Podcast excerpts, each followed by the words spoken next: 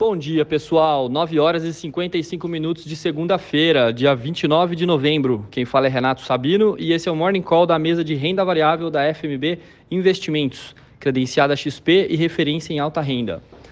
Começando aqui com as bolsas, o índice Bovespa fechou em queda de 3,39% na sexta-feira passada, aos 102.224 pontos refletindo a preocupação mundial com a possível volta da pandemia de coronavírus após a descoberta de uma nova variante mais resistente do vírus na África do Sul. Já na manhã de hoje, bolsas globais amanhecem no positivo, após notícias do final de semana apresentarem estimativas de que a nova variante do coronavírus poderia ser menos letal do que a Delta.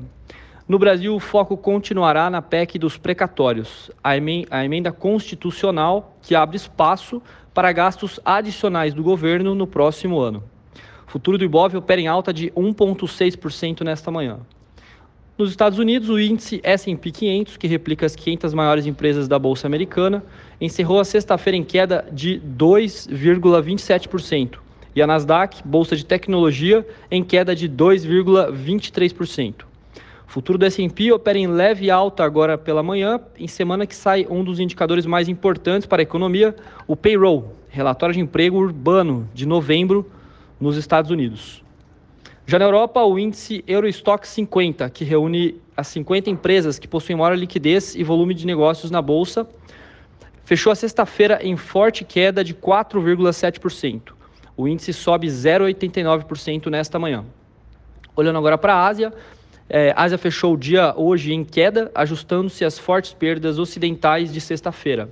Já o dólar fechou a sexta-feira em alta de 0,8%, cotado a R$ 5,61, com maior aversão ao risco global por conta da nova variante do coronavírus.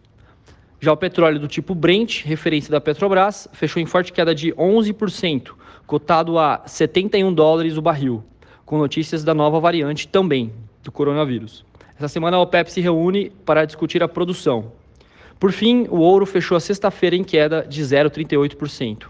É isso, pessoal. Uma excelente segunda-feira a todos, uma boa semana e bons negócios.